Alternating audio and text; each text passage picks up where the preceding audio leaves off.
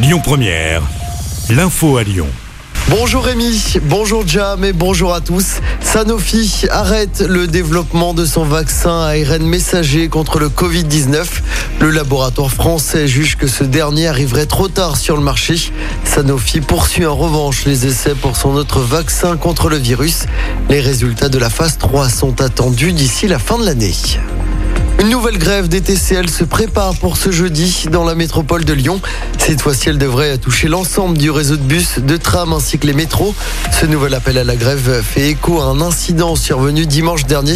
Un bus TCL a été la cible de projectiles dans le quartier de Saint-Rambert dans le 9e. Légèrement blessé par des éclats de verre, le conducteur avait dû être transporté à l'hôpital. La métropole de Lyon qui donne son feu vert au projet d'Arena de l'OL à Dessine, une salle multifonction de 16 000 places au cœur d'OL Valley, une salle qui accueillera des spectacles, des événements sportifs, mais également les matchs d'Euroleague de l'Asvel. L'OL espère que cette salle sera terminée fin 2023. Il avait tué à coup de couteau un jeune homme de 19 ans le 31 août 2019.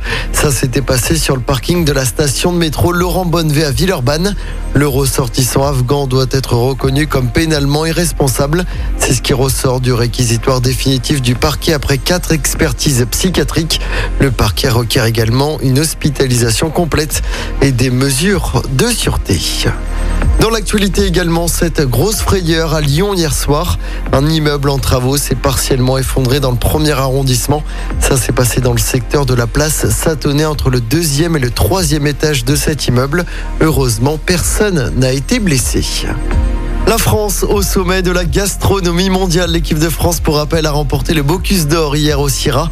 Cela faisait 8 ans que la France n'avait pas remporté cette compétition culinaire. Les Bleus, emmenés par le Lyonnais David Tissot, se sont imposés devant le Danemark et la Norvège. Une mauvaise nouvelle dans l'actualité, les tarifs réglementés du gaz vont augmenter de 12,6% au 1er octobre. Environ 3 millions de clients résidentiels, chez Engie principalement, sont concernés. En politique, euh, qui de Yannick Jadot ou de Sandrine Rousseau représentera les écologistes à la prochaine présidentielle? Réponse en fin d'après-midi avec la fin du vote pour la primaire. Et le suspense est total. Yannick Jadot, pour rappel, est arrivé très légèrement en tête au premier tour. En football de la Ligue des Champions avec la suite de la phase de poule, le PSG reçoit Manchester City ce soir au Parc des Princes. Coup d'envoi de ce match à 21h. De son côté, je rappelle que l'OL recevra Brondby jeudi soir en Europa League du côté du groupe Ama Stadium.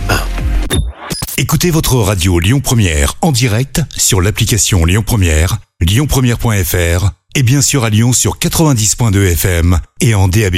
Lyon Première